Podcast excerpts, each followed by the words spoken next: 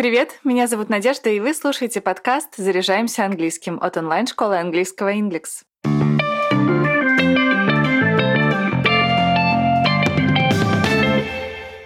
Сегодня рассказываю, что такое эффект плато и как его быстрее преодолеть. В изучении языка эффект плато — это явление, когда прогресс замедляется или полностью прекращается. То есть это такой своеобразный застой. Вы усердно занимаетесь, но не видите результата. Кажется, что улучшения в навыках нет, и вы стоите на месте. Эффект плато можно сравнить с восхождением на высокую гору. Сначала вы идете быстро, но со временем подъем становится круче и сложнее, и скорость уменьшается.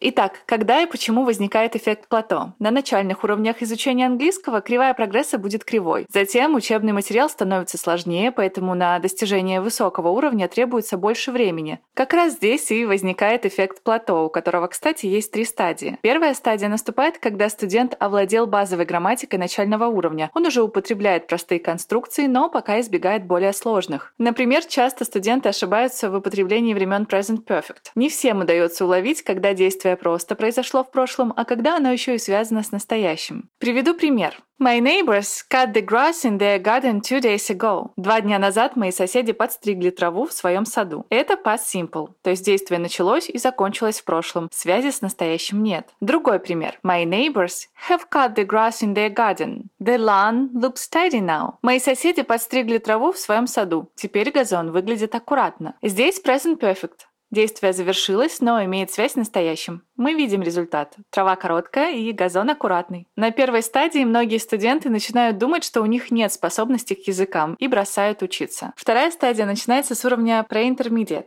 База пройдена, впереди бездна новых слов и сложной грамматики. Чего стоит только одна тема герундия и инфинитива. Ее изучение начинается на этом этапе и продолжается вплоть до уровня upper intermediate. Приведу пример. My uncle stopped reading the newspaper and put it aside. Мой дядя перестал читать газету и отложил ее в сторону. В этом случае дядя читал газету, а затем перестал. Другое предложение. My uncle stopped to read the newspaper. Мой дядя остановился, чтобы почитать газету. Здесь дядя занимался каким-то другим делом, потом остановился, чтобы взять газету и почитать ее. На этом этапе студенты часто нагружают себя большим объемом материала, смотрят видео, фильмы, слушают подкасты, меняют учебники. Такой подход вызывает разочарование, потому что действий много, а прогресса нет. И как результат результат студент все больше застревает на плато. Третья стадия плато наступает на уровне intermediate. Студент уже обладает достаточными знаниями, чтобы активно использовать английский язык в жизни, на работе и в путешествиях. И перед ним встает вопрос, куда двигаться дальше. Переход на upper intermediate становится болезненным, потому что материал усложняется, нужно учиться употреблять в речи идиомы и сложные конструкции, приходится разбираться в формальных и неформальных стилях и вести разговор так, чтобы случайно не показаться невоспитанным. Перспектива кропотливой работы по изучению разных языковых тонкостей пугает и загоняет многих в угол.